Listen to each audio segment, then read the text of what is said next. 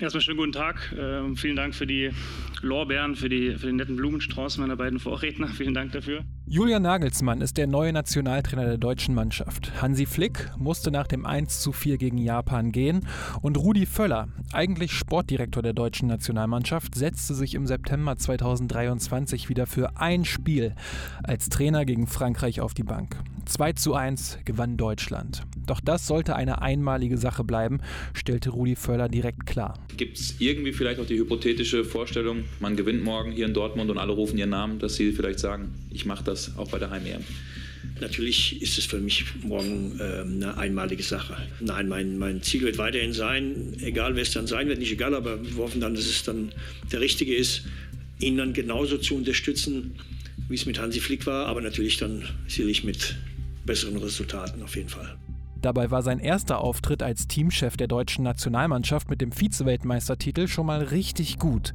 So gut, dass das darauffolgende Turnier, die Europameisterschaft 2004, irgendwie häufig ein bisschen in den Hintergrund rückt. Das ist schade, denn es ist eine total spannende Zeit im deutschen Fußball. Mit einem Moment, der in die deutsche Fußballgeschichte eingegangen ist einem Eingeständnis, dass es einfach aktuell nicht besser geht und den ersten aufbrechenden, verkrusteten Strukturen innerhalb des Deutschen Fußballbundes. Das hier ist die Geschichte von Rudi Völler und der deutschen Nationalmannschaft bei der Euro 2004.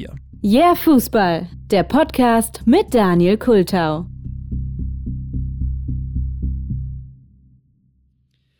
Das Wort des Jahres 2002 heißt Teuro. Diese Wortschöpfung sei kreativ und prägnant, begründete die Gesellschaft für deutsche Sprache ihre Wahl. Der Eindruck, durch die Währungsumstellung sei vieles teurer geworden, habe die öffentliche Diskussion bestimmt. Auf die Plätze zwei und drei wählten die Sprachforscher den Pisa-Schock und die Jahrtausendflut. Ja, der Teuro. 2002 zur Einführung des Euros immer wieder genutzt, um mitzuteilen, dass manche Dinge doch ziemlich teuer geworden sind. Ein Euro sind ja schließlich damals knappe 2 Mark, was schon wieder 4 Euro sind und das sind 8. Naja, wie auch immer. Das ist ein Wort des Jahres, gibt es ja nichts Neues. 1971 gab es das zum ersten Mal. Damals war übrigens das Wort aufmüpfig. Und 2022 war das Wort Zeitenwende das Wort des Jahres. Die Gesellschaft für deutsche Sprache ist dafür jedes Jahr verantwortlich. Was nicht so bekannt ist, ist, zumindest wusste ich das nicht, dass es von 2001 bis 2003 auch mal ganz offiziell den Satz des Jahres gab. 2001 war das. Und das ist auch gut so. Das sagte damals der ehemalige Berliner Bürgermeister Klaus Wowereit von der SPD, nachdem er sich geoutet hatte. 2003 war der Satz: Samstag bei Deutschland sucht den Superstar. Deutschland sucht den Superstar. Damals noch eine richtig heiße Castingshow. Und 2002 gab es auch einen Satz des Jahres. Und der hieß. Das gibt nur ein Rudi Völler. Es gibt nur einen Rudi Völler, obwohl es in dem Text der Band La Rocca ganz offiziell heißt, das gibt nur einen Rudi Völler. Aber das war den Fans im Stadion und auf den Fanmeilen nach dem zweiten Platz bei der WM 2002 egal. Sie sangen immer wieder.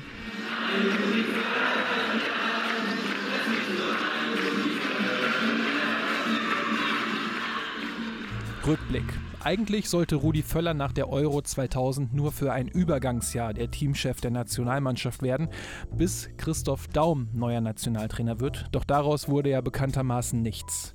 Weil ich ein absolut reines Gewissen habe. Aber unter Völler lief es auch einfach gut. 4 zu 1 gegen Spanien im ersten Spiel. Zickler, der probiert es bestimmt alleine. Zickler, Zickler, er probiert es alleine. Oder der 1 zu 0 Sieg gegen England im letzten Spiel im alten Wembley Stadion. Deutschland führt den Wembley. Gut, es gab sicherlich auch ein 1 zu 5 gegen England. Dann gespielt, Heskey, 5-1. Aber dann kam die tolle, wenn auch völlig überraschende WM 2002 und generell herrschte in der Mannschaft und unter den 80 Millionen Bundestrainerinnen und Bundestrainern eine wieder viel bessere Stimmung. Und deshalb wurde irgendwann kein Grund gefunden, nicht mit Rudi Völler weiterzumachen. Also ging Rudi Völler auch in die Mission Europameisterschaft 2004. Während andere Gruppen wirklich ein bisschen enger waren, erwischte die deutsche Mannschaft dankbare Aufgaben. In der Quali-Gruppe 5 bekam es Deutschland mit Schottland, Island, Litauen und den Färöerinseln zu tun. Wenn man sich die FIFA-Weltrangliste da mal als Maßstab nehmen möchte, lag Deutschland zum Zeitpunkt des ersten Quali-Spiels auf Platz 5. Erst auf Platz 54 folgte mit Island die zweithöchste Mannschaft der Gruppe. Und natürlich, die WM 2002 hat Deutschland in der Rangliste nach oben gespült, aber auch vor dem Turnier war die deutsche Mannschaft auf Platz 11 und dann folgte erst Schottland auf Platz 55. Und jetzt mal ganz kurzer Real Talk. Wenn ich ganz persönlich an diese Qualifikationsspiele aus den späten 90ern und frühen 2000ern zurückdenke, dann habe ich ganz oft die Übertragungen der ARD und dem ZDF im Kopf, die aus irgendeinem osteuropäischen kleinen Stadion übertragen. Es ist schon dunkel, das Stadion ist nur halb voll, die Fans sind nicht ganz zu sehen, weil das Flutlicht auch nicht mehr ganz neu ist. Man hört die Spieler schreien, alles wirkt so ein bisschen trostlos. Deutschland rumpelt sich zu einem 2 zu 0 und im Anschluss versuchen Delling und Netzer in grauen oder braunen Anzügen das Gerumpel irgendwie zu analysieren. Ähm, haben Sie auch festgestellt, dass die dieses ja, selbstbewusste Siegerlächeln in meinem Gesicht tragen im Hotel? Nee, ich habe festgestellt, dass Sie eigentlich so Milchgesichter haben wie Sie. Ja, und damit herzlich willkommen zum ersten Spiel in Litauen. Leicht. Metzelder beschwert sich auch noch. So, nächster Versuch. Frings. Schneider.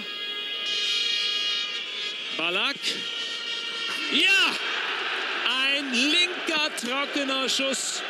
Michael Ballack trifft zum 1 zu 0 und das 2 zu 0 ist dann ein Eigentor in der 59. Minute. Das war ein wenig aufregender, aber doch souveräner Auftakt. Das fand auch Rudi Völler nach dem Spiel bei Waldemar Hartmann in der ARD. Äh, 2 zu 0 gewonnen. Gruppenerster, das ist ja ein ganz wichtiges Ziel. Kann man sagen, Sie sind rundum zufrieden? Ja, wir hätten sicherlich noch das eine oder andere Tor mehr machen können, vielleicht sogar auch müssen. Ähm, aber wenn ich ehrlich bin, und das habe ich ja schon in den letzten Wochen immer wieder gesagt, äh, bin ich natürlich froh, dass wir 2-0 gewonnen haben. Und ich bin mir sicher, dass hier viele Länder, äh, Mannschaften, die hierher fahren, nicht hier gewinnen. Der Auftakt war also gelungen. Aber das zweite Spiel in Hannover gegen die Färöerinseln, das ist kein gutes Spiel. Zwar bekommt Deutschland nach 45 Sekunden einen Elfmeter zugesprochen. Und wir schauen mal zu, wie Ballack das macht. So kann es weitergehen.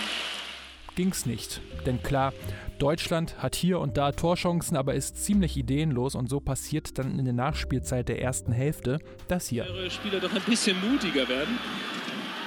Oh la la. So, das ist doch nicht wahr. Das ist nicht wahr. Jakob Aborg hatte geflankt. Hat er eigentlich Andrew Afloto gesucht. Und das ist Arne Friedrich köpft den Ball ins eigene Tor. Und darum klingt das mit dem Halbzeitpfiff in Hannover auch noch so. So, das Publikum wird jetzt zynisch und sagt Zugabe, Zugabe. Aber bitte, lieber Arne Friedrich, das nicht auf sich selbst beziehen. Der nasse Ball ist ihm vom Scheitel gerutscht. Aber der Fehler beginnt vorher. Jakob Aborg darf nicht so zum Flanken kommen. Deutschland gewinnt zwar noch mit 2 zu 1. Noch einmal Freier. Ja! Na endlich und endlich Miroslav Klose. Aber nur weil die Färöer kurz vor Schluss in einer 1 zu 1 Situation die Nerven verlieren. Oh, da ist es jetzt, diese Situation, die ich beschrieben habe. Außenpfosten. Jalgrim Elter, du hättest ein Star werden können auf deinen Inseln. Dazu Torwart Oliver Kahn nach dem Spiel. Ja, das ist natürlich Wahnsinn, das ist richtig. Und ich habe schon die ganzen letzten 20 Minuten immer wieder versucht, von hinten die Jungs zu pushen. Und äh, ich habe gewusst, dass so eine Situation noch kommen wird, so wie wir äh, das Spiel in den letzten 20 Minuten angegangen sind. Und, äh, aber wie gesagt, irgendwann kommt das Glück auch mal wieder zurück. ARD-Experte Günther Netzer sagte damals nach dem Spiel, was wir auf eigenem Platz gegen eine äh, dritt-, zweit- oder drittklassige äh, Nationalmannschaft einfordern müssen. Das ist das, dass wir nicht nur diese Spiele gewinnen, sondern wie wir sie gewinnen. Die Art und Weise ist etwas, äh, wo, wo, das Volk, äh, wo das Fußballvolk ein Anrecht hat, dass dieses auf eine äh, ansehnliche Art und Weise passiert, mit Kreativität, mit Raffinesse, mit Spielfreude. Und zwischen Waldemar Hartmann und Rudi Völler gibt es dann auch die ersten Risse. Äh, nach dem Spiel gegen Bosnien und da haben sie gesagt, meine Mannschaft hat in der ersten Halbzeit grottenschlecht gespielt. Darf ich jetzt fragen, welche Bezeichnung Sie für die heutigen 90 Minuten gefunden haben? Ja, ja. Ich meine, ich hörte es ja schon aus der Frage heraus, wo das jetzt hinführt. Es ist ja leider so bei uns in Deutschland, dass man, äh, vor allem wenn man Vize-Weltmeister geworden ist, Spiele zu Hause gegen die Fahrinseln, darf man halt nicht nur 2-1 gewinnen. Das ist äh, wahrscheinlich Höchststrafe. Aber es geht so weiter. Es gibt in Nürnberg ein 1 zu 1 gegen Litauen, ein 1 zu 1 in Glasgow gegen Schottland und beim Rückspiel gegen die Färöer steht es bis zur 89. Minute 0 zu 0. Christian Wörns. Mit, nein, pardon. Miroslav Klose, Entschuldigung. Erst Klose und dann nur zwei Minuten später. Jetzt. Kehl und Bobic. 2 zu 0. Im Studio diskutieren Gerhard Delling und Günther Netzer nach dem Spiel. Wir hatten den Tiefpunkt nach der Europameisterschaft 2000. Wir sind jetzt, glaube ich, schon ein bisschen weiter. Aber äh, muss man trotzdem wieder Angst haben, dass die Durststrecke noch weiter bevorsteht? Nun, wir haben den Tiefpunkt äh, gehabt äh, 2000, weil wir eben keine Einheit waren. Das hat es unter Rudi Völler nie gegeben. Äh, diese Mannschaft versucht, äh, was im Rahmen ihrer Möglichkeiten steht. Die Möglichkeiten sind teilweise, wie man heute gesehen hat, beschränkt. Dann sehen Sie ja noch beschränkter aus. Nein, besorgniserregend, auch was die Möglichkeiten äh, mhm. betrifft. Aber diese Mannschaft 2000 hat dem Trainer das, die, das Gefolge äh, verweigert. Die war nicht bereit, für den Trainer äh, alles zu tun. Äh, darunter hat Erich Ribbeck zu leiden gehabt. Das war keine Mannschaft. Das war, die sind in ihre Einzelteile zerfallen. Und das ist hier zu keinem Zeitpunkt der Fall gewesen, während Rudi Völler diese Mannschaft übernommen hat. Und Rudi Völler? Natürlich wollten wir wieder was gut machen nach dem Spiel in Schottland. Aber gegen so Mannschaften heute wie die Fahrinseln da kann es halt noch hin und wieder mal mit der Brechstange gehen und hin und wieder hatten wir ja auch ein paar anständige Spielzüge. Das nächste Spiel stand für Deutschland in Island an. Und das Ding war, Island war durch zwei Auswärtssiege an Deutschland vorbeigezogen. Auch Schottland lag vor Deutschland. Beide Teams hatten aber ein Spiel mehr als Deutschland. Mit einem Sieg konnte Deutschland also wieder auf Rang 1 rücken, nur daraus wurde nichts. Das größte Spiel aus isländischer Sicht als Tabellenführer einer Europameisterschaftsqualifikationsgruppe gegen den Weltmeisterschaftsfinalisten wird eines sein, an das sich die Deutschen nicht sehr gerne erinnern werden, denn es war eines der sehr schlechten unter der Ägide von Rudi Völler. Und dann folgten einige Minuten deutscher Fußballgeschichte, aus denen ihr sicherlich die einzelnen Teile kennt. Aber wie es sich aufbaut, die Reaktion und die ganzen vielen kleinen schönen Details, das alles gibt es hier jetzt mal in voller Länge. Wenn man sagt, das war wieder mal ein absoluter neuer Tiefpunkt, trifft es das? Ja, es ist ein Tiefpunkt und ich verstehe die Spieler auch nicht. Zum Schluss jetzt auch noch Kehl. Warum sagen Sie nicht einfach, das war ein schöner Mist, was wir da gespielt haben? Äh, da gibt es keine Entschuldigung für. Sucht er nach den Stärken von Island, äh, was die alles besser können und was die hier gemacht haben? Das darf doch nicht das Kriterium sein. Das ärgert mich ein wenig. Wir wollen gleich noch weiter darüber sprechen. Ich höre gerade, Rudi Völler ist bei Waldemar Hartmann und wir sind gespannt, was dabei rauskommt. Das sind wir sicherlich alle und auch die Zuschauer, Rudi, herzlich willkommen. Äh, als Teamchef, meiner Meinung nach, hat man nach so einem Spiel zwei Möglichkeiten. Die eine ist, äh, man stellt sich vor die Mannschaft, weil man weiß, man braucht sie am Mittwoch im Spiel gegen Schottland wieder. Oder die andere ist, mit harten Worten diese Mannschaft aufrütteln, weil man sie am Mittwoch wieder braucht und vielleicht ganz anders wie heute. Für welche haben Sie sich entschieden? Äh, beides, möchte ich mal so sagen. Man muss ja beides versuchen, ist doch ganz klar. Natürlich ich wurde nach dem Fahrinselspiel ein bisschen belächelt, als ich die Mannschaft ein bisschen Schutz genommen habe. Das ist natürlich heute schwierig, weil wir vor allem in der zweiten Halbzeit viel zu behäbig gespielt haben. Da kamen auch äh, Impulse aus dem Mittelfeld zu wenig. Vorne im Sturm konnten wir uns kaum durchsetzen. Und wir haben uns eindeutig auch etwas zu wenig bewegt. Das ist sicherlich ein Ansatzpunkt. Und eines ist klar, Mittwoch können nur Spiele auflaufen, die von vornherein äh, mir das Versprechen abgeben, dass es auch hundertprozentig äh, laufen und wirklich für die Mannschaft Mannschaft absolut da sind. Da müssen wir Tore schießen, auch gegen Schottland. Ähm, und da haben wir die Qual der Wahl. Aber wir haben keine, die verletzt sind. Also alle, die einen deutschen Pass haben, äh, die Tore schießen können, sind an Bord. Und trotzdem ist das das Problem in der deutschen Nationalmannschaft. Wie kann man das beheben? Ja, wir müssen daran arbeiten, wir müssen Geduld haben, wir müssen versuchen, das Beste aus unseren Möglichkeiten zu machen. Wir haben es auch versucht, wir haben auch in der zweiten Halbzeit, vor allem mit dem Kevin Kurani, der hat seine Sache ganz ordentlich gemacht danach. Aber grundsätzlich ist natürlich richtig, wir, haben, wir machen zu wenig Tore. Ist ja klar, wir haben heute 0-0 gespielt. Ähm, das ist natürlich zu wenig, aber trotzdem möchte ich ein bisschen den Sebastian Kehl in Schutz nehmen. Ich weiß hier, unsere, meine beiden äh, Jungs hier von der ARD, der Günther und auch Delling, die natürlich, vor allem Delling ist natürlich äh, schon eine Sauerei, was der hier sagt, das muss ich einfach mal so sagen ich kritisiere die Mannschaft, aber ich muss natürlich auch die Mannschaft in Schutz nehmen. Was der Delling macht, ist nicht in Ordnung. Was äh, meinen Sie jetzt da genau? Ja, einfach diese Geschichte immer mit dem Tiefpunkt und nochmal einen Tiefpunkt, dann gibt es nochmal einen niedrigen Tiefpunkt. Ich kann diesen Scheißdreck nicht mehr hören, muss ich ganz ehrlich sagen. Da stelle ich mich vor die Mannschaft. Natürlich war das heute nicht in Ordnung, auch in der zweiten Halbzeit. Aber man sollte schon mal überdenken, wenn man solche Berichterstattungen macht.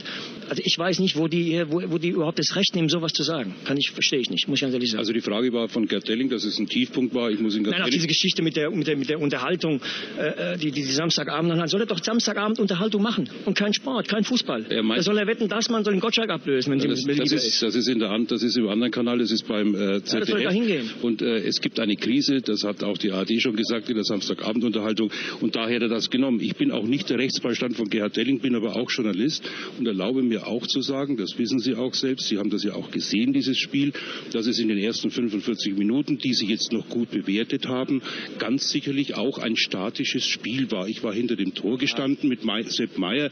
Wir waren uns da auch einig, es ist zu wenig äh, gelaufen worden, man hat sich zu wenig angeboten. Die Deutschen tun Aber das ist ja alles auch in Ordnung. Aber ich kann diesen Käse nicht mehr hören und bei jedem Spiel, wenn wir kein Tor geschossen haben und dann ist noch ein tieferer Tiefpunkt, als wir eigentlich schon hatten. Also so einen Scheiß, den kann ich nicht mehr hören. Also ich, also das ist für mich das allerletzte, muss ich ehrlich sagen. So wechseln den Beruf, ist besser. Suchen Sie sich nicht den, im Moment den falschen Nein, ich suche mir genau den richtigen den aus. falschen Gegner ich aus. Hier, ich sitze jetzt seit drei Jahren hier und muss mir diesen Schwachsinn immer anhören. Ja, aber die Mannschaft ist doch der Ansprechpartner der allererste. Ja, Wenn die gute Spiel macht, wir kriegen auch Effekt weg, aber ich kann diesen Käse nicht mehr hören, immer nach jedem Spiel. Und dann ist es, ich kann es mich nur wiederholen, die Geschichte mit diesem Tiefpunkt und noch mal tiefer. Natürlich, wir haben heute, und da hat der Sebastian Kehl, wir haben recht, wir haben heute beim Tabellenführer gespielt, wir haben 0-0 gespielt. Das ist sicherlich in Ordnung, das ist ein Tick zu wenig für unsere Ansprüche. Wir sind Vizewaldmeister, das muss ein bisschen mehr kommen. Aber diesen Scheiß, der da immer gelabert wird, wir sollten sich alle mal wirklich mal Gedanken machen, ob, es, ob wir in der Zukunft so weitermachen können. Immer diese, diese, diese Geschichte, alles in, in den Dreck ziehen, alles runterzuziehen, das ist das allerletzte. Und ich lasse mir das nicht mehr so lange gefallen, das sage ich euch ganz ehrlich. Rudi, darf ich zu dem Spiel heute nochmal zurückkommen? Ja, gerne. Okay. Da ist eine isländische Mannschaft. Die meisten Spieler spielen in England in der zweiten äh, Division. Wir müssten doch eigentlich von der Position her, die wir haben, von den Besetzungen, die wir hier haben, die Mannschaft klar beherrschen. Ach, wieso müssen wir denn die Mannschaften klar beherrschen? Wieso, wir spielen, die Isländer sind Tabellenführer, das weißt du, Waldi, oder ja, nicht? Ja. Sind sie Tabellenführer oder nicht? Richtig. Ja, also. Haben Und dann müssen wir den Gegner auswärts klar beherrschen. In welcher Welt leben wir, lebt ihr denn alle? Nee, ich habe gedacht, ich hab in der einzelnen Position, wenn ich eins zu eins vergleiche. Ich habe doch die Mannschaft kritisiert. Ist doch ganz klar, das Ja. war heute nicht in Ordnung. Es Ja. war zu wenig Laufbereitschaft. Am Mittwoch werden nur die Leute spielen, die sich wirklich hundertprozentig den Arsch aufreißen. Aber wenn, ihr müsst doch mal von eurem hohen Ross runter zu, runterkommen, was ihr euch immer alle einbildet, was ihr alles, was für Fußball wir in Deutschland spielen müssen. Ihr habt doch früher, der Günther, was die früher für einen Scheiß gespielt haben. Da konntest du doch früher gar nicht hingegangen. Die haben doch Standfußball gespielt früher. Also, ich komme nochmal so auf das zurück. Ich schaue mir das auch das Spiel an und wir sind uns ja meistens in der Beurteilung dieser Spiele auch einig. Äh, ich kann jetzt nicht verstehen, warum die Schärfe reinkommt. Warum ich, bringt ihr doch rein. Müssen wir uns denn alles gefallen lassen? ja, ich habe doch keine Schärfe jetzt da Ja, reingebracht. du ganz nicht. Du sitzt hier locker bequem hier auf deinem Stuhl, hast drei Weizenbier getrunken, du bist schön locker. Also in Island gibt es kein Weizenbier zu meinem, äh, äh, muss ich ganz ehrlich sagen. Äh, ich bin auch kein Weizenbiertrinker. Ich weiß auch nicht, ob wir jetzt mit dem Stil weitermachen wollen. Äh, du hast das ja gesagt, jetzt sind wir nämlich schon da, wo wir waren. Äh, warum soll man nicht zu dem Du kommen, wo wir schon lange sind? Äh, am Mittwoch müssen die da sein, die sich den Arsch aufreißen. Sitzen die auf der Bank oder sind die heute schon auf dem Feld gewesen? Und warum haben sie es heute nicht gemacht? Ja, es ist natürlich auch ein Gegner auf dem Platz. Natürlich war das von dem einen oder anderen nicht so, wie ich mir das vorgestellt hatte. Natürlich habe ich auch in der Halbzeit gesagt, wir müssen noch einen Tick drauflegen, im Prinzip, aber es wurde dann ein bisschen weniger. Es wurde eigentlich noch weniger als in der ersten Halbzeit. Aber ich, ich verstehe nicht immer dieses hohe Ross, das alle haben. Das, ich kann das nicht verstehen. Warum Island ist Tabellenführer gewesen. Mhm. Natürlich müssen wir hier normalerweise etwas besser spielen. Aber es kann doch keiner von uns verlangen, dass wir hierher fahren und Isländer 5-0 wegputzen. Nee, das war ja auch, hat ja auch keiner Ja, aber so redet ihr doch alle, dass wir hierher fahren müssen. Unsere Ansprüche sind so, wir müssen hier mal locker herfahren und wir müssen die ganz locker wegputzen. Also ich muss auch mal sagen, jetzt auch schon ganz deutlich sagen, Rudi, äh, das macht ja nicht die ARD oder das macht nicht das ZDF und wir machen uns keine Gaudi draus, das machen wir nicht für unser Poesiealbum und finden uns danach besonders toll und schlagen uns Nee? auf die Schulter. Nee? Nein, Nee? ich habe Bist auch du nicht, sicher? Ja, ich habe, also ich auf jeden Fall kann für mich Na sprechen. gut, okay. Ich habe auch keine drei Weißbier getrunken. Ich mache dieses Ja. Interview und wir können danach die Alkoholprobe bei der Doppelprobe Ja, ja, machen mit beleidigt, 0,0. ist okay. Nein, ich, Ja, ja. Ich bin ja nicht beleidigt, Ja, ja. Rudi. Aber die Kollegen von den Zeitungen, die schreiben doch das auch, was sie glauben, was der Leser genauso merkt. Das sind doch nicht wir die Einzigen. Es ist doch nicht so, äh, dass wir im luftleeren Raum schweben und die Zeitungen die deutsche Mannschaft äh, äh, seit einem Jahr nach der Weltmeisterschaft ständig bewundert haben. Die Nein, machen doch auch Kritik. Darum geht's doch gar nicht. Das ist doch richtig, dass wir, dass wir sicherlich jetzt in den letzten äh, äh, Monaten Spiele abgeliefert haben, die natürlich nicht in Ordnung waren. Das ist doch in Ordnung. Nur wehre ich mich dagegen, dass man nach solchen Spielen, dass man alles total in den Dreck zieht. Also wirklich auf, das ist allerletzte, unterste Schublade. Natürlich war das nicht in Ordnung und ich habe es eben auch gesagt, aber wir müssen die Schotten schlagen. Das bleibt letztendlich. Okay. Also, jetzt sind natürlich zwei. Ja. Entschuldigung, die Geschichte mit dem Weizenbier habe ich nicht so gemeint. Alles andere habe ich so gemeint, wie ich es gesagt habe. Ja, okay. Und jetzt glaube ich auch, haben die zwei, äh, die jetzt betroffen waren und äh, die du jetzt angegriffen hast, das Recht äh, zu kontern, so wie im Wie sie Fußball. es halt in ihrer altbewährten Art so wie im machen. Fußball, Ja? wir können eine Konferenzschaltung machen. Ja, ich, es ist, glaube ich, die fairste Nummer. Wir Ja, haben eine. Live-Sendung im deutschen Fernsehen Alles klar. Samstagabend. Bessere Unterhaltung, glaube ich, gibt's gar nicht. Äh, jetzt kommt Delling und Günter Netzer, oder? Der Unterhaltungschef Delling kommt jetzt. Okay. Ja, ganz so schlimm ist es nicht, aber ähm, da muss man auch mal durchschnaufen. Offenes Visier machen wir von hier oben aber auch und das mit dem hohen Ross, äh, ich glaube, das haben wir nicht dabei und wir gucken dieses Spiel und bewerten das und müssen nach wie vor sagen, es war kein gutes Spiel und man hätte sich vielleicht mal gewünscht, dass der ein oder andere so aus sich herauskommt wie Rudi Völler. Das ist in der Tat so. Und ich ziehe mir diesen Schuh ebenfalls an. Äh, Nicht nur, dass er mich angesprochen hat, was wir in der Vergangenheit für einen Scheiß gespielt haben. Das sage ich oft genug hier, dass wir einen schönen Mist gespielt haben früher.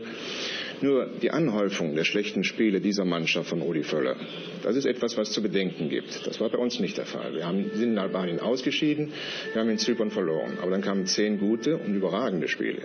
Und wir haben nicht übermäßig kritisiert hier. Die können froh sein, dass sie bei uns beiden im letzten Jahr so weggekommen sind. Trotzdem muss man mal eines sagen, äh, was ja auch durchklang bei Rudi Völler.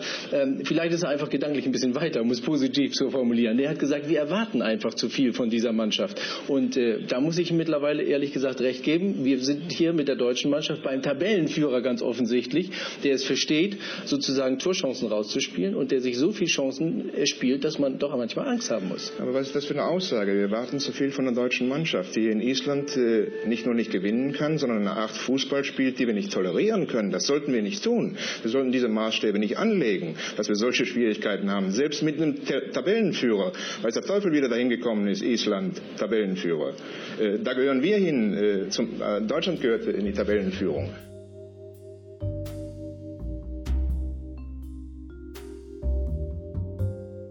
Die Wutrede von Rudi Völler geht nach dem 0 zu 0 gegen Island in die deutsche Fußballgeschichte ein und macht nebenbei Waldemar Hartmann auch noch zum Weizenwaldi, der daraufhin einen Werbedeal mit einer großen deutschen Brauerei bekommt. Aber dieses Interview war auch die Tage danach noch das große Gesprächsthema. Nach seiner scharfen Kritik an den Kommentaren über das 0 zu 0 der deutschen Fußballnationalmannschaft in Island hat sich Trainer Völler für seine Wortwahl entschuldigt. Die Vorwürfe gegen die seiner Meinung nach unsachliche Berichterstattung halte er aber aufrecht. Bayern-Manager Hoeneß bezeichnete Völlers Auftritt in der ARD als bislang beste Vorstellung eines Bundestrainers. Damit sei der Teamchef bei der Mannschaft angekommen. Susanne Daubner in der Tagesschau vom 7. September 2003, also einem Tag nach dem 0 zu 0 auf Island. Da sagte Rudi Völler dann auch, Sicherlich gebe ich zu, dass vielleicht die ein oder andere Aussage oder die Wortwahl vielleicht ein bisschen zu derb war, aber die muss man, das ist aus einer gewissen Emotion heraus passiert und das war sicherlich so nicht in Ordnung, aber grundsätzlich stehe ich natürlich zu den Aussagen. Aber auch einen Tag später findet das Thema in der Tagesschau statt. Dieses Mal mit Sprecherin Ellen Arnhold. Man muss nicht immer vom Tiefpunkt und dem äußersten Tiefpunkt und noch den tieferen Tiefpunkt reden. Nein, dass auch mal etwas misslingt. Wir kennen das alle aus unserem eigenen Leben. In der Politik kennen wir das auch, dass mal was misslingt. Selbst Journalisten sollen mitunter mal was misslingen. Und deshalb finde ich, äh, hat er da vollkommen recht, dass er auch mal sich zur Wehr setzt. Das Spiel war nicht gut. Aber diese Häme und dieses in den Dreck ziehen, keine Da äußern sich gleich einige Politikgrößen der damaligen Zeit. Zuerst Otto Schily, dann Edmund Stoiber, Bundeskanzler Gerhard Schröder und Guido Westerwelle. Man muss nicht immer vom Tiefpunkt und dem äußersten Tiefpunkt und noch den tieferen Tiefpunkt reden. Nein, dass auch mal etwas misslingt. Wir kennen das alle aus unserem eigenen Leben. In der Politik kennen wir das auch, dass mal was misslingt. Selbst Journalisten sollen mitunter mal was misslingen. Und deshalb finde ich, äh, hat er da vollkommen recht, dass er auch mal sich zur Wehr setzt. das Spiel war nicht gut. Aber diese Häme und dieses in den Dreck ziehen, keine Verantwortung übernehmen, aber immer nur kritisieren und dafür noch stolze Summen in die Hand zu bekommen. Das muss auch einmal aufhören, meine Damen und Herren. Wenn ich könnte und dürfte, wie ich gelegentlich mal wollte, dann würden wir uns alle freuen. Also ich gebe ehrlich zu, ich habe das Herrn Völler gar nicht zugetraut und danach war er mir richtig sympathisch. Rudi Völler schien damit also bei einigen Menschen einen Nerv getroffen zu haben. Einerseits war die Kritik damals natürlich etwas drüber. Nach dem 1:5 gegen England bezeichnete die Bild beispielsweise die Nationalspieler durchgehend als Würste. Da kamen dann solche Kreationen wie Arne Bratwurst, Jens Jagdwurst oder auch Didi Null Bockwurst heraus. Andererseits gab es damals nun auch wirklich viel zu kritisieren und gerade diese EM-Qualifikation war jetzt nichts, was Euphorie für die Zukunft versprühte. Naja, am 10. September stand für die deutsche Mannschaft auf jeden Fall das wichtige Heimspiel gegen Schottland an. Das durfte auf keinen Fall verloren gehen. Ein kurzer Vorbericht aus der Tagesschau. Dortmunder Westfalenstadion vor wenigen Minuten. Ankunft der deutschen Nationalmannschaft vor dem wichtigen Spiel gegen Schottland. Nach der Blamage von Island steht das Team unter enormem Erfolgsdruck. Denn einen weiteren Ausrutscher darf es nicht geben, will Deutschland die Qualifikation für die Euro 2004 nicht verpassen. Auch für Rudi Völler ist es eine ganz besondere Partie. Nach seinem Wutausbruch vom Samstag hofft der Teamchef auf eine deutliche Reaktion seiner Spieler, die nur bei einem Erfolg die Tabellenführung übernehmen würden. Eine Überraschung gab es bereits bei der Aufstellung, die soeben bekannt gegeben wurde. Für die zuletzt glücklosen Klose und Neuville sollen Bobic und Korani ab 20.45 Uhr die Tore für Deutschland schießen. Und der Kniff war erfolgreich. Friedrich, Douglas, Kurani, Bobic und Tor. Kurani auf Bobic 1 zu 0. Die Stimmung im Westfalenstadion, die war damals wirklich hervorragend. Das Spiel wurde im Vorfeld auch zu einem wirklichen Spitzenspiel gemacht, in dem Deutschland dann nach 25 Minuten vorne lag. Dann in der 50. Minute. Der Elfmeter kommt zur rechten Zeit, liebe Zuschauer. Ballack gegen Douglas. Schmerzlos. Draufgehalten. Deutschland führt mit 2 zu 0. Zwar schießt Neil McCann noch den 1:2 Anschlusstreffer, aber Deutschland bringt den Sieg über die Zeit. Im letzten Gruppenspiel gegen Island benötigt die Nationalmannschaft dann einen Sieg, um Platz 1 zu verteidigen. Und auch im Hamburger Volksparkstadion ist die Stimmung damals wieder super. Es scheint fast ein wenig so, als hätte Rudi Völlers Wutrede Mannschaft und Fans stärker zusammengebracht. Bobic, Ballack, Ballack Tor! Bobic! Das war die passende Antwort. In der richtigen Phase. Gucken Sie, was Kahn macht im Strafraum. Klose. Klose. Klose alleine unterwegs. Der Querpass. Und er hat verdient. Sein erstes Länderspieltor. Durch Tore von Michael Ballack, Freddy Bobic und Kevin Kurani gewinnt Deutschland mit 3 zu 0 und qualifiziert sich somit für die Europameisterschaft. Am Ende mit vier Punkten vor Schottland, das in die Relegation muss und ohne Niederlage. Somit war die Qualifikation auf dem Papier nicht verkehrt, die Art und Weise aber rumpelig ohne Ende. Egal. Hauptsache die Quali gepackt.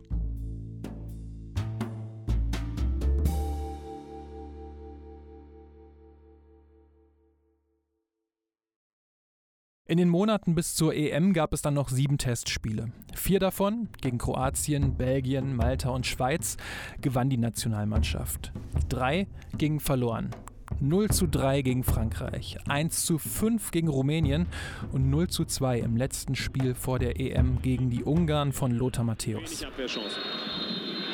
Und damit ist Schluss. Aus deutscher Sicht ein ganz, ganz bitteres Spiel. Faire Gratulation von Rudi Völler. Die Pfiffe im Fritz-Walter-Stadion. Steffen Simon kommentierte damals in der ARD. Es war das Spiel zum 50. Jubiläum des Wunders von Bern 1954. Das ging aber für Deutschland so in die Hose, dass es nun mit dieser Stimmung zur EM ging. Was aber in den Vorbereitungsspielen wichtig war, waren Debüts von drei Spielern. Gegen Kroatien debütierte Philipp Lahm und gegen Ungarn Lukas Podolski und Bastian Schweinsteiger. Das waren die neuen jungen Gesichter und solche jungen Talente gab es lange nicht mehr beim DFB. Lahm war damals 21 Jahre alt, Schweinsteiger und Podolski sogar erst 19. Sie galten damals als Hoffnungsträger und gehörten dann auch zum EM-Kader. Und um euch etwas mehr in diese Zeit zu holen, lese ich einmal den Kader vor. Im Tor Oliver Kahn, Jens Lehmann und Timo Hildebrand. Abwehr Andreas Hinkel, Arne Friedrich, Christian Wörns, Jens Nowotny, Frank Baumann, Christian Ziege, Philipp Lahm. Mittelfeld Bastian Schweinsteiger, Didi Hamann, Michael Ballack, Sebastian Kehl, Jens Jeremies, Fabian Ernst, Bernd Schneider, Thorsten Frings. Und im Angriff waren Freddy Bobic, Kevin Kurani, Miroslav Klose, Lukas Podolski und Thomas Bredaric. Neun dieser Spieler waren 25 Jahre oder jünger. Bei der EM 2000 waren es nur zwei Spieler in diesem Alter. Das Durchschnittsalter sank also von 26,4 Jahren bei der EM 2000 auf nun 25,4 Jahren. Doch das schützte Deutschland nicht vor einer richtig schweren Gruppe. Es ging gegen die Niederlande, den Geheimfavoriten Tschechien und Lettland. Die Letten waren dabei der klare Außenseiter. Das Auftaktspiel gegen die Niederlande beginnt Deutschland dann sehr defensiv. So berichten damals Wolf-Dieter Poschmann und Franz Beckenbauer im ZDF darüber. Die so ist, wie sie erwartet, wie wir sie erwartet haben, also mit Friedrich, mit Lahm links, Nowotny in der Innenverteidigung mit Wörns und Friedrich und dann die mannhafte äh, der mannhafte Staubsauger, Doppelstaubsauger vor der Abwehr, Baumann und Hamann, Frings außen, Schneider, Ballack zentral und nur eine Spitze, Kevin Korani genau die richtige Mannschaft? Hätten Sie es anders gemacht? Das wird man sehen. Normalerweise bin ich kein Freund von einer Sturmspitze. Es kann sein, dass äh, Michael Ballack, dass er automatisch etwas nach vorne gelagert ist, sodass man ihm die Abwehrarbeit äh, ein bisschen erspart. Aber das ist nicht sein Spiel. Michael Ballack ist gefährlich, wenn er von hinten kommt. Also wenn er, wenn er aus dem Mittelfeld heraus vorne in die Spitze reingeht, dann ist er nicht berechenbar. Wenn er von Haus aus vorne steht, ist er berechenbar und verliert natürlich dann auch äh, viel von, von seinem Spiel. Also ich bin selbst neu neugierig. Und kurze persönliche Erinnerung. Ich erinnere mich, wie gut Deutschland in diesem Spiel gespielt hat. Vor allem defensiv war das richtig gut. Deswegen war der Führungstreffer auch keine große Überraschung. Niederländischen Frust. Freistoß Frings. Und drin! 1-0 Deutschland! Das Führungstor durch Frings nach einem Freistoß. Die Führung hielt auch, zumindest bis neun Minuten vor dem Schluss. And the cross to typical! Absolutely typical Van Nistelrooy. Something out of nothing. Approaches finish. And Holland are level. Dann verliert Fabian Ernst den Ball an der Außenlinie. Es gibt die Flanke und Rüd van Nistelrooy erzielt mit einer unglaublichen Bewegung den Ausgleich. Und da kann ich mich wieder erinnern, wie ich dachte, es ist so ärgerlich, weil Nowotny war wirklich an van Nistelrooy dran, aber den kann man einfach nicht verteidigen. Und somit war das auch irgendwie schade, aber doch eine richtig starke Leistung zum Auftakt. Das zweite Spiel ist dann das gegen Lettland, den größten Außenseiter des gesamten Turniers. Vor dem Spiel hält ein lettischer Fan ein Plakat hoch, auf dem steht: Olli, vergiss nicht, dass du eigentlich aus Lettland kommst. Dazu Steffen Simon in der ARD. Das wissen wir seit den letzten Tagen, dass Oliver Kahn zu einem Viertel einer lettischen Familie entsprungen ist. Seine Großmutter, eine geborene Erika Alksnitz, sein Vater Rolf in Lettland geboren. Ich glaube, dass ihm einer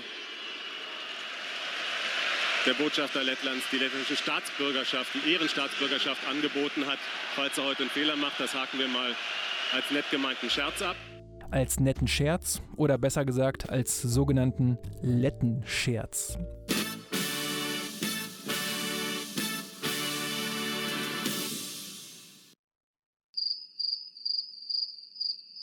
Diese Anekdote ist wohl das Spannendste an diesem Spiel, denn es endet mit 0 zu 0. Eine einfallslose Vorstellung der Nationalmannschaft, vor allem in der ersten Halbzeit und somit nach dem ersten Spiel gegen die Niederlande eine riesige Enttäuschung.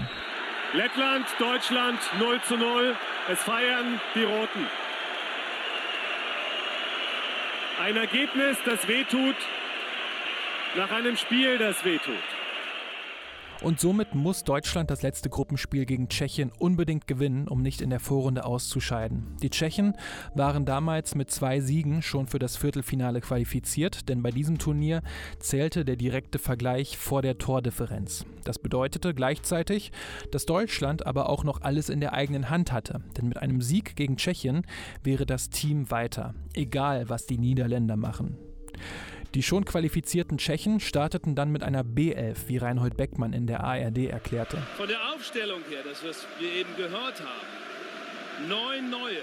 Das ist also heute nicht Tschechien Premium, sondern eher Tschechien Light. Die Tschechen spielten ohne Petr Cech, Pavel Nedved, Tomasz Rosicki, Jan Koller, Wladimir Smica, Marek Jankulowski, Milan Barosch, Karel Poborski oder auch Thomas Uifalushi. Schweinsteiger, Ballack, super Tor. Ich hab's beschrieben. Heute schießt er sein erstes EM-Tor.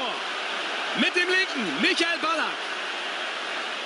Doch bis zur Pause gleicht Tschechien durch Marek Heinz zum 1:1 aus.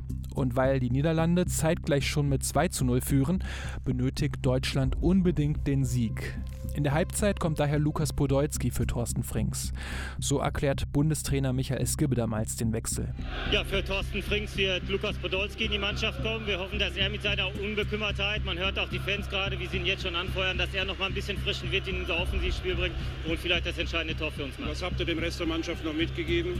Ja, dass wir einfach noch mutiger spielen müssen. Wir müssen einfach nach vorne spielen. Wir wollen und müssen das Spiel gewinnen und dürfen uns nicht verstecken und erst recht nicht ins Hemd machen.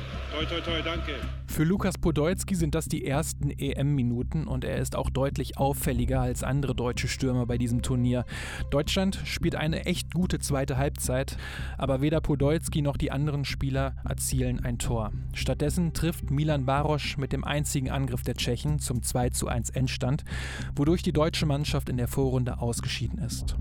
Aber während die Reaktionen vier Jahre zuvor noch harscher und deftiger waren, klingt es dieses Mal etwas verständnisvoller. Das sagt zum Beispiel Beckmann nach dem Spiel. Es hätte der Countdown für die Weltmeisterschaft 2006 in Deutschland werden sollen. Jetzt wird es womöglich der Beginn stiller Einkehr und hoffentlich dann auch ehrlicher Selbstkritik.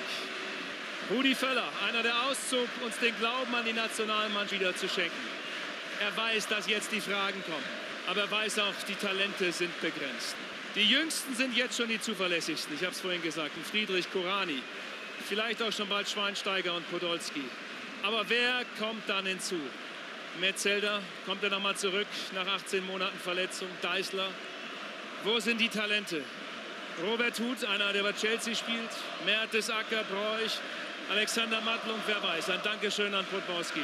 Ich weiß nicht, ob Rudi Völler weiterarbeiten wird. Philipp Lahm völlig konsterniert. Er war hier bei dieser EM einer der Besten mit Michael Ballack. Rudi Völler läuft dann auch mit der Mannschaft vor die Fankurve und dankt ihnen für die Unterstützung.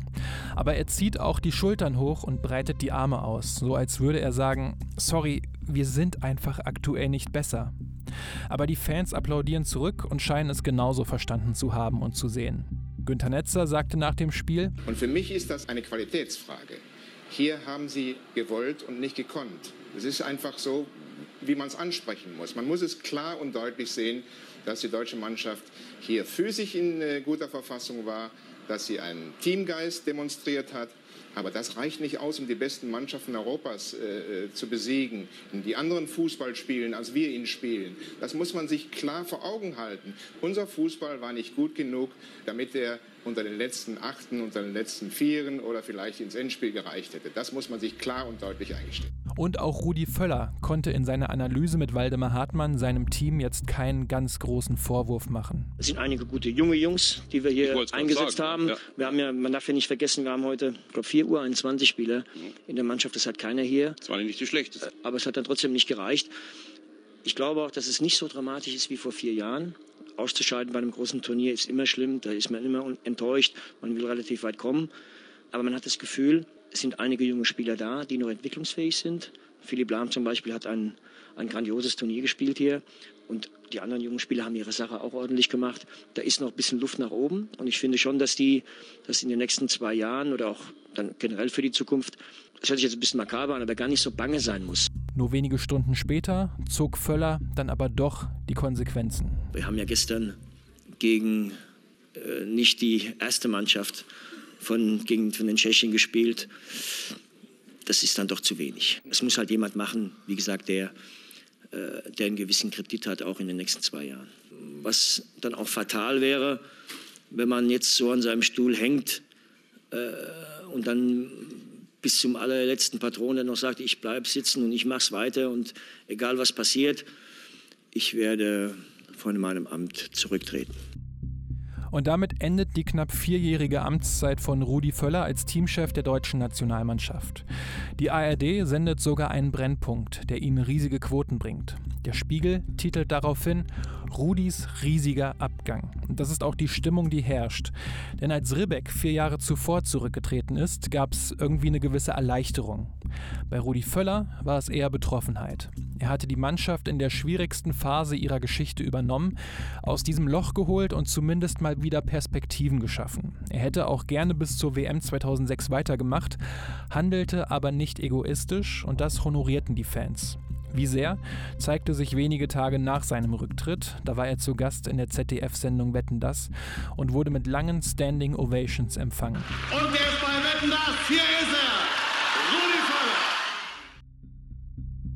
Was dann folgt, sind verschiedene Namen, die als potenzielle Nachfolger gehandelt werden darunter auch der von Jürgen Klinsmann. Doch in einem Interview mit der Süddeutschen Zeitung erklärte er am 17. Juli 2004, dass er noch keinen Kontakt mit dem DFB gehabt hätte.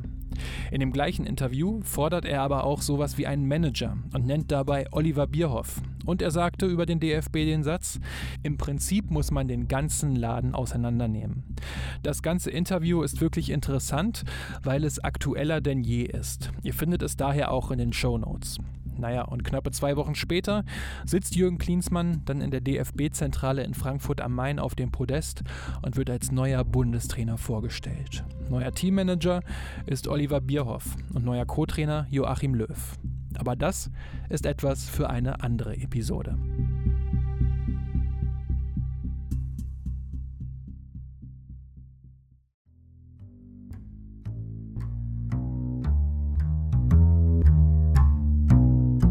So, das war die Episode rund um Rudi Völler und die EM 2004 und ich habe echt groß gestaunt, wie sehr sich diese Zeit aktuell wiederholt.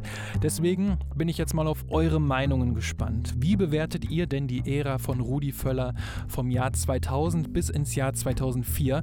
Schreibt es mir gerne mal in die Kommentare. Das könnt ihr übrigens inzwischen auch über Spotify machen.